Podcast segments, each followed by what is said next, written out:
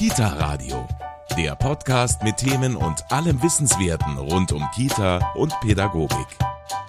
Egal wie alt Kinder sind und egal ob es Mädchen oder Buben sind, gestritten wird in den meisten Familien unter Geschwistern. Weil das ist auch mein Ball. Nein, ich kriege keine Mama. Und, und, und, und, und, und, und, die, die wollte mich wegziehen.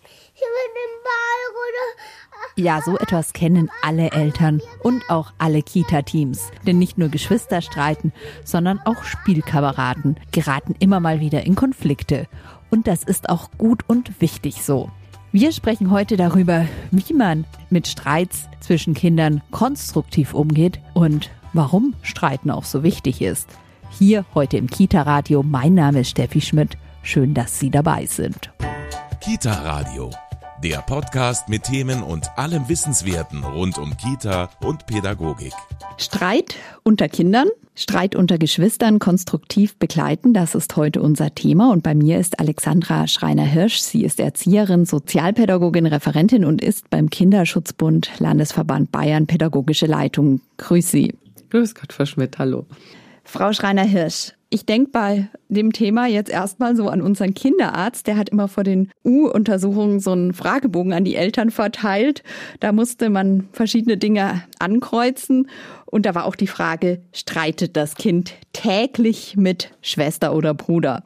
Wenn man dann später darüber gesprochen hat mit ihm, sagte er immer, also da horcht er nur auf oder wird hellhörig, wenn da jemand Nein angekreuzt hat. Also das ist schon normal, oder?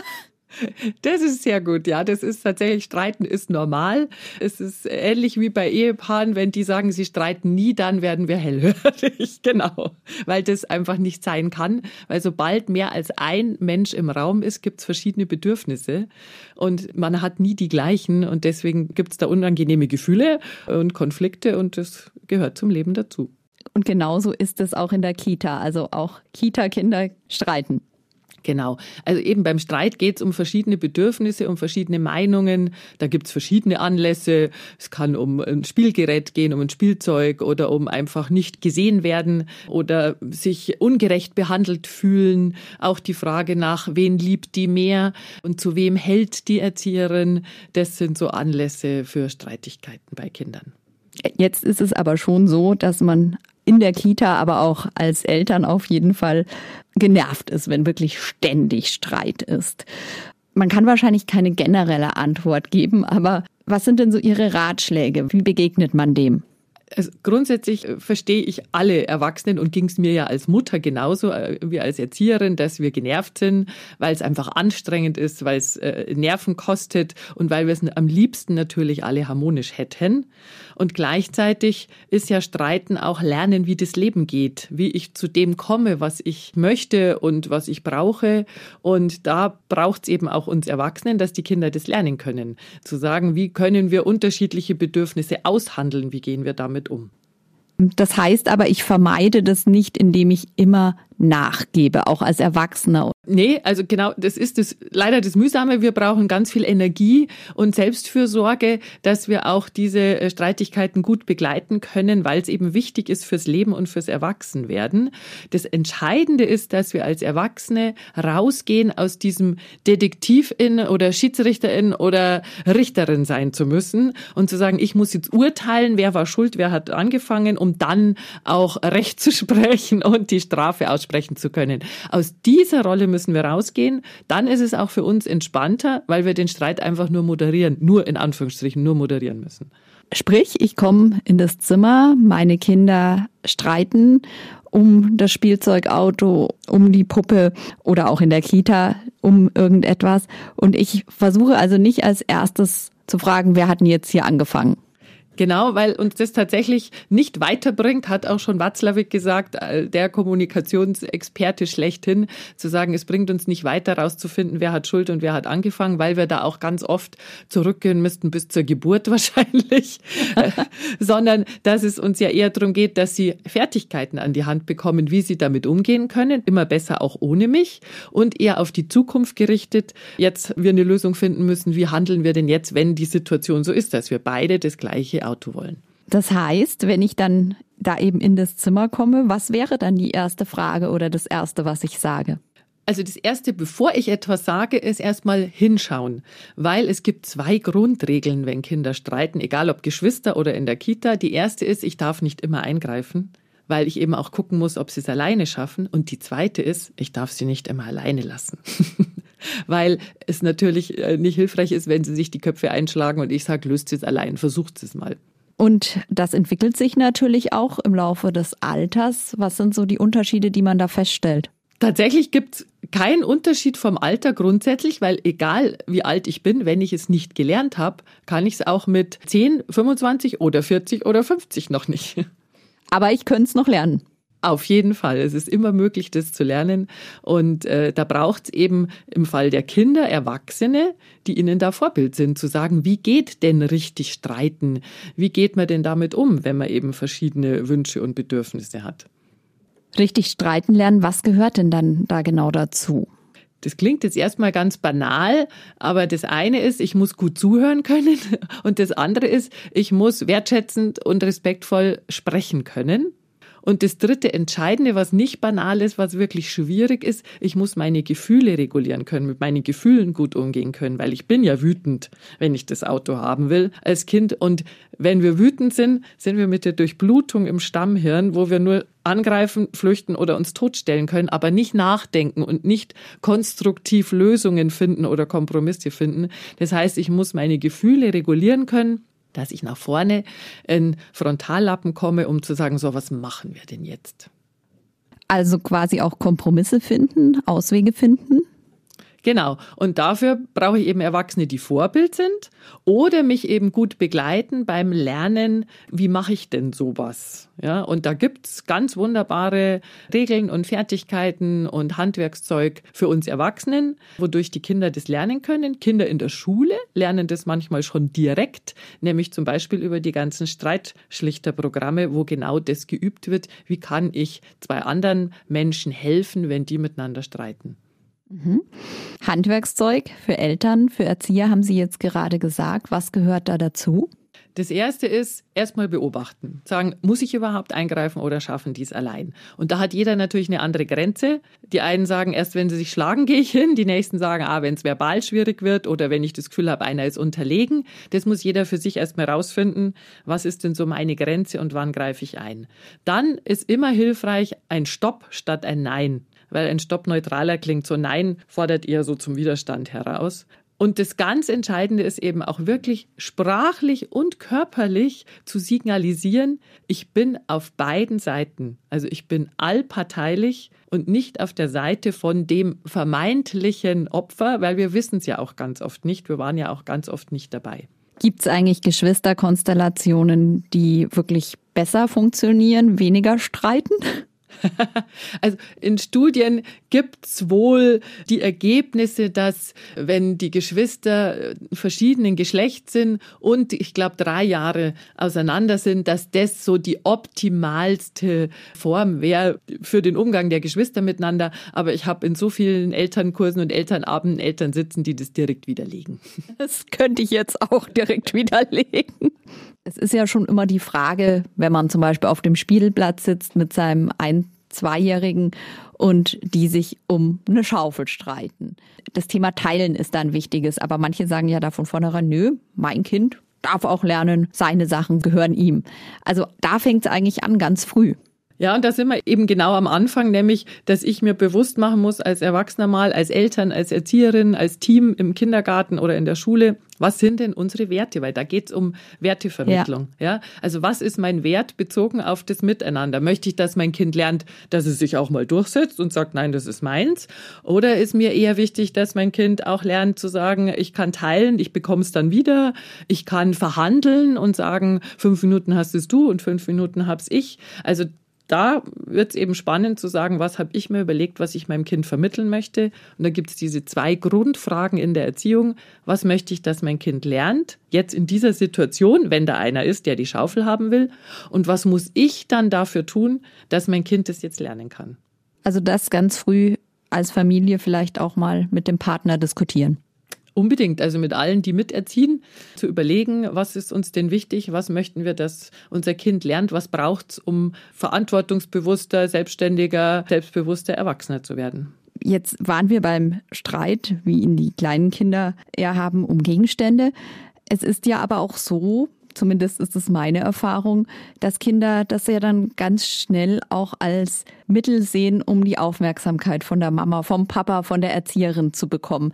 Also sprich, bei uns, glaube ich, äh, bei den Kindern im frühen Jugendalter wird eher gestritten, wenn die Mama zu Hause ist, als wenn sie weg ist. Habe ich dann schon was falsch gemacht? Nee, falsch gibt's einfach nicht. Jeder, äh, denke ich, egal ob Erzieherin oder Eltern, alle geben ihr Bestes.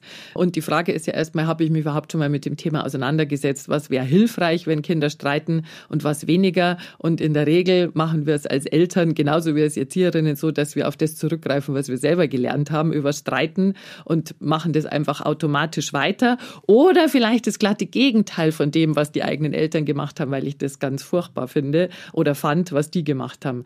Hilfreich ist es, dass ich mir bewusst bin, dass es eben auch um meine Liebe, meine Aufmerksamkeit gehen kann und der Anlass beliebig ist. Also ein Beispiel, das ich nie vergessen werde, eine Freundin von mir hat gesagt, okay, die streiten sich ganz oft eben um Dinge, und sie brauchten beide einen neuen Regenschirm und sie hat beiden den gleichen Schirm gekauft, dass es nicht den Streit darum gibt, welcher besser ist und schöner ist. Und manchmal wird man als Eltern dann ja sogar ein bisschen irre, ja. weil sie hat sich dann hingestellt und hat ihnen den Schirm gleichzeitig in die Hand gegeben, dass es nicht mal heißen kann, und dem hast du es zuerst gegeben. Und in dem Moment, wo beide Kinder gleichzeitig den gleichen Schirm bekommen haben, hat die Tochter gesagt, ich will aber den. Also das ist für mich immer so ein Beispiel dafür, dass es nicht um den Schirm geht, sondern in dem Fall, zu wem hält die, wen mag die lieber oder ich möchte die Aufmerksamkeit. Und erstmal muss man das ja als, als was Positives sehen, auch als wenn es nervig ist für uns, weil sie möchten mit uns in Beziehung gehen. Es ist halt nicht der optimale Weg, den müssen wir noch üben. Also es den Kindern immer gerecht machen, immer ihnen das Gleiche schenken, ihnen immer das Gleiche bieten. Das ist nicht der Weg und funktioniert nicht. Nee, genau, sondern da geht es einfach ganz oft auch ihnen äh, auf ihre Gefühle einzugehen, mit, mit ihrer Brille zu sehen, mit ihren Schuhen zu gehen und so mit ihrem Herzen zu fühlen und zu sagen, du hast jetzt gerade das Gefühl, das ist ungerecht aus deiner Sicht, oder? Also dieses Ansprechen, was ich wahrnehme, dass die auch wieder sagen können, ja, genau. Da sind wir dann schon auch beim Thema Eifersucht. Das spielt gerade bei Geschwistern schon auch eine Rolle. Auf jeden Fall. Gibt immer den einen oder sogar beide, die eifersüchtig aufeinander sind. Ich denke da an so ein Bilderbuch, das das ganz deutlich macht. Das ist zweigeteilt. Wenn ich es auf der einen Seite aufmache, steht da, und die Mama mag den Ole lieber als mich. Das ist aus der Sicht der Schwester geschrieben. Und wenn ich das Bilderbuch umdrehe, dann steht da, und die Mama mag die, ich weiß jetzt nicht mehr, wie sie hieß, Lina lieber als mich. Also heißt, jedes der beiden Kinder hat das Gefühl, dass die Mama den anderen, das Geschwisterchen lieber mag. Und wenn wir davon mal ausgehen, grundsätzlich ist das eben halt ganz oft Anlass für Streit, den wir ja nur über hm, unser Verhalten, sage ich jetzt mal, beweisen können, dass wir euch beide gleich lieb haben. Und da wäre der Streit schon eine gute Gelegenheit, dass ich eben neutral bleibe und sage, ihr habt ein Problem miteinander, ich helfe euch beiden dadurch. Das kann aber dauern, so eine Streitschlichtung dann. Das kommt darauf an, genau, wenn wir noch nicht geübt sind, dann dauert es unter Umständen länger, weil wir es ja erstmal üben müssen und weil die Kinder erstmal die Erfahrung machen müssen, dass es sich lohnt, da zu bleiben, wirklich zu reden, zu sagen, wie es einem geht, sodass ich dann immer öfter die Erfahrung mache, das lohnt sich, weil ich dann gewinnen kann. Das Entscheidende, was wir nämlich wollen, ist, wenn wir Streit begleiten als Erwachsene, ist den Kindern zu vermitteln, es können beide gewinnen. Und sonst kennen wir beim Streiten so, einer gewinnt, einer verliert. Und deswegen streiten wir auch ungern natürlich und haben es lieber harmonisch, weil wir nicht verlieren wollen. Und als Eltern oder Erwachsene haben wir ja die Sorge oft, wir müssen gewinnen, weil wir sonst an Respekt oder Anerkennung der Kinder verlieren. Und wir können auch für den Streit mit den Kindern die Sichtweise haben, wir können beide gewinnen. Und jetzt ist es aber in der Kita, im Team oder auch zu Hause, Mama und Papa schon auch wichtig, dass da beide die gleichen Strategien verfolgen, oder? Also in idealer Weise verfolgen sogar Kita und Eltern die gleichen Strategien. Ja. Das wäre natürlich wunderbar, wenn Kinder dieses äh, Handwerkszeug von allen gleichermaßen lernen. Das würde halt bedeuten, die Erwachsenen, denen ist das Thema wichtig und sie, sie würden sich damit auseinandersetzen und beschäftigen, sich mal bewusst machen, was habe ich denn als Kind über Streiten gelernt, wie habe ich selber gestritten, was habe ich darüber erfahren und ist es hilfreich oder weniger und möchte ich was verändern dran. Das ist mal der erste Schritt. Und dann gibt es eben, wie gesagt, äh, das wunderbare Handwerkszeug äh, zum Thema Streiten. Wenn Sie jetzt schon sagen, wie habe ich selbst das erfahren? Es gibt natürlich auch viele Einzelkinder. Lernen die also nur in der Kita streiten? Merkt man da Unterschiede? Gibt es Menschen, die nicht streiten gelernt haben? Das ist ein total netter Spruch, den ein Vater mal äh, nach dem Vortrag zum Thema Streiten gesagt hat. Der hat gesagt, genau, so sage ich das meinem Sohn auch immer. Wenn der mit mir streiten will, dann sage ich immer, dafür habe ich dir deinen Bruder geschenkt. Das heißt, also die Einzelkinder können das genauso lernen. Sie üben halt mit den Eltern das Streiten und dann natürlich darüber hinaus mit den Freunden, Freundinnen. Also ich habe schon mal einen Elternabend zum Thema Streit gehabt, äh, nur mit Müttern und Vätern, die ein Kind hatten, weil sie sagen, ja, die Freunde kommen und die streiten mit dem und ich bin immer so erstaunt, weil ich dachte, der freut sich, wenn jetzt ein Freund da ist. Aber auch da gilt eben dieses ja, Bedürfnisse auskarteln, auskämpfen müssen und zu sagen, wie machen wir es, wie gehen wir miteinander um.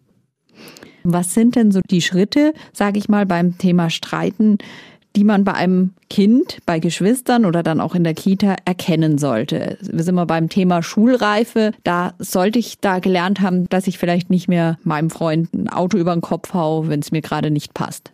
Wir haben wieder diese Frage, was möchte ich, dass mein Kind lernt? Und das A und O für mich ist immer zu sagen, sag ihm, was dich ärgert. Was wir Erwachsene aber oft machen, ist auch, wir lassen sie da so ein bisschen allein. Wir sagen, nicht schlagen, nicht beißen, nicht spucken, das will ich alles. Und weh, du sagst nochmal Arschloch. Aber keine Alternative. Genau.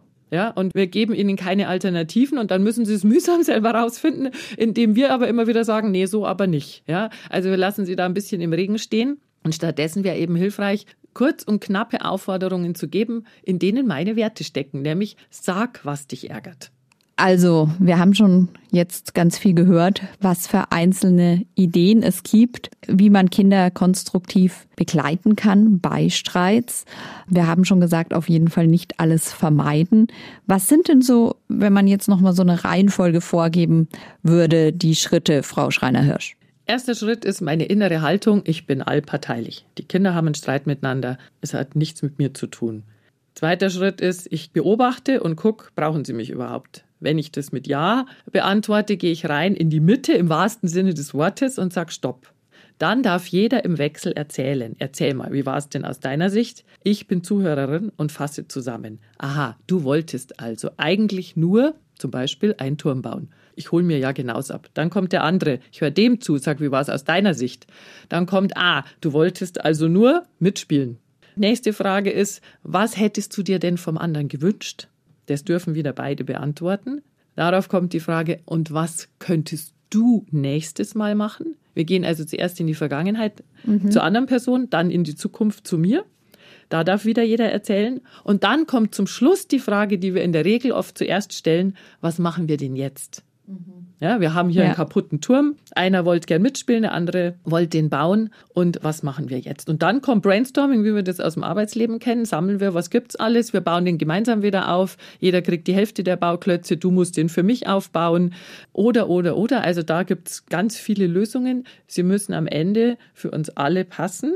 Und wenn wir die gefunden haben, dann Dank und Anerkennung an die Kinder und dann dürfen sie wieder weiterspielen.